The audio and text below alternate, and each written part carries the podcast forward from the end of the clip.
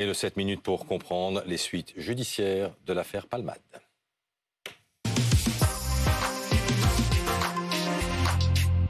Dominique Rizet nous accompagne en plateau. Bonjour Dominique, merci d'être avec nous.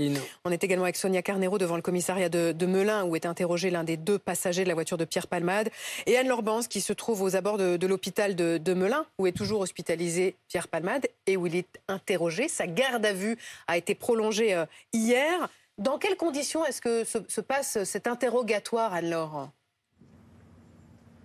Je Alors effectivement, hein, sa garde à vue, elle a été prolongée hier à partir de euh, à 14 h donc et donc il est vous le disiez hein, toujours entendu par euh, les enquêteurs ici au sein euh, de sa chambre de l'hôpital du centre hospitalier de Melun. Alors il n'est pas libre de ses mouvements hein, l'humoriste, il faut savoir qu'il ne peut pas sortir de sa chambre qui est gardée par des policiers, il ne peut pas non plus recevoir de la visite sauf celle de son avocate qui peut être présente lors de son audition. Justement, si l'on parle de l'audition selon les premières informations, hein, les d'informations qui nous euh, parviennent. Hier, eh bien, euh, Pierre Palmade a fait part de sa honte. Il se dit ravagé par euh, cet accident. Il a reconnu hein, devant les policiers qu'il n'avait, je cite, très peu de souvenirs de cet accident et il admet également avoir consommé des stupéfiants une audition hein, primordiale pour bien comprendre ce qui a pu eh bien se, dérouler pendant cet accident.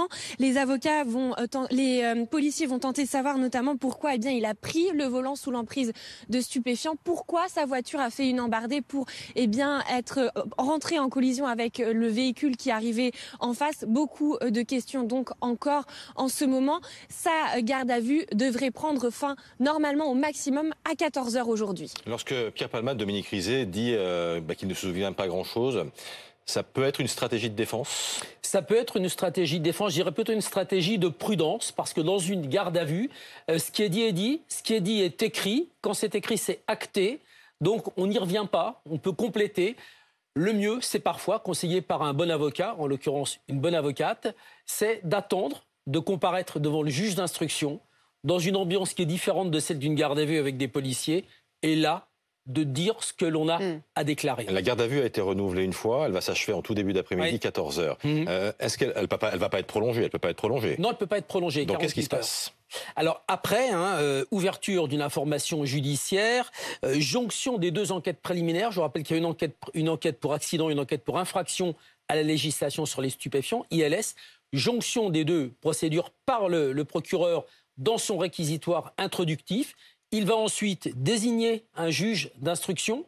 Le juge d'instruction va délivrer une commission rogatoire conjointe aux policiers et aux gendarmes, ou alors chacun va garder son affaire, les gendarmes, l'accident, la police, l'ILS, mise en examen, et puis décision par le juge de placement en détention ou de placement sous contrôle judiciaire.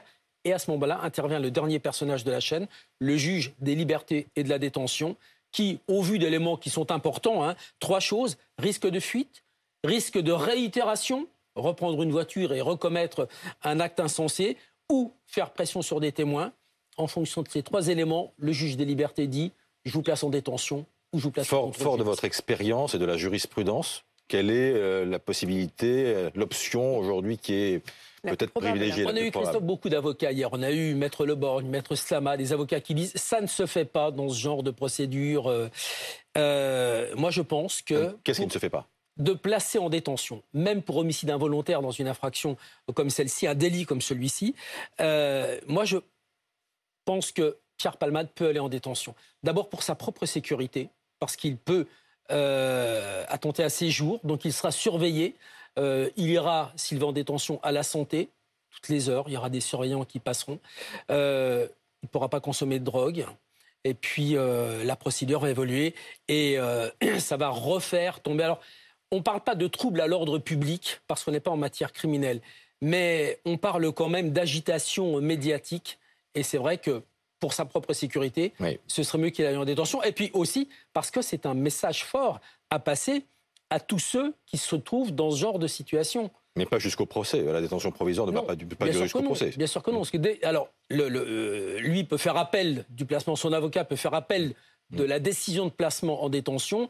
Et s'il est placé en détention, mhm. ça sera bien évidemment pour une courte période. Alors voilà pour le cas de Pierre Palmade. Il y a deux autres gardes à vue qui se poursuivent aussi ce matin. Ce sont les, gardes à vue des deux passagers qui étaient dans la voiture de Pierre Palmade, qui ont dans un premier temps pris la fuite avant l'un d'être interpellé, l'autre de, se rendre.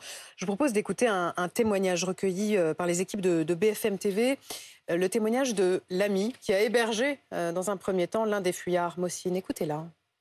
Il avait un cocard à l'œil, plus une, blessure, crois qu'au niveau de son cil. Quand je lui ai demandé, il m'a dit Je me souviens de rien. Je sais pas comment j'ai fait ça. Donc je crois qu'il voulait juste milieu de tout ça. C'est pas une histoire de sexe ni d'argent. C'est un ami. La première fois qu'il m'a parlé, c'était en 2019. Ils font des sorties, ils partent au restaurant. Euh, il était déjà invité chez lui pour, pour un tournage.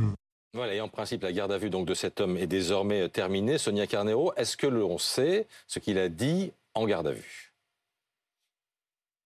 Alors oui, on sait que les enquêteurs pour l'instant n'ont pas eu beaucoup de réponses à leurs questions car il a tout simplement dit qu'il dormait au moment du choc, qu'il dormait au moment de l'accident. Il ne sait pas expliquer pourquoi Pierre Palmade a quitté sa voie et a percuté cette voiture donc qui venait en face. Lors de cette garde à vue, il a également expliqué que c'est l'autre passager, l'autre gardé à vue en ce moment même, et eh bien qu'il a convaincu de fuir, de quitter les lieux de l'accident. Et c'est pour cette raison-là, justement, que ces deux fuyards peuvent être poursuivis pour non-assistance à personne en danger. Et il a aussi avoué, lors de sa garde à vue, eh avoir consommé des produits stupéfiants dans les heures qui ont précédé l'accident. Les enquêteurs espèrent donc avoir davantage de réponses avec l'autre homme interpellé qui était à bord de cette voiture.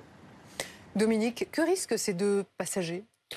C'est 5 ans de prison pour euh, non-assistance, mais ça n'ira jamais jusqu'ici. On sait que l'un des deux a téléphoné au secours avant de partir. Ça sera un élément qui sera retenu en faveur euh, donc de cette personne. Ensuite, ils se sont enfuis. Très vraisemblablement, ils auraient pu aller dans la maison de Pierre Palmade. Je vous rappelle que c'est juste à un kilomètre, hein, à peine. Il y en a un des deux qui est en situation irrégulière. Oui, marocain, situation irrégulière. Il peut être expulsé du territoire. Alors d'abord, il, d'abord, il va être jugé pour cette affaire. En tout cas, s'il doit l'être, il va être jugé pour cette affaire. Et après, oui, il peut avoir une QTF, une, euh, obligation de quitter le territoire français.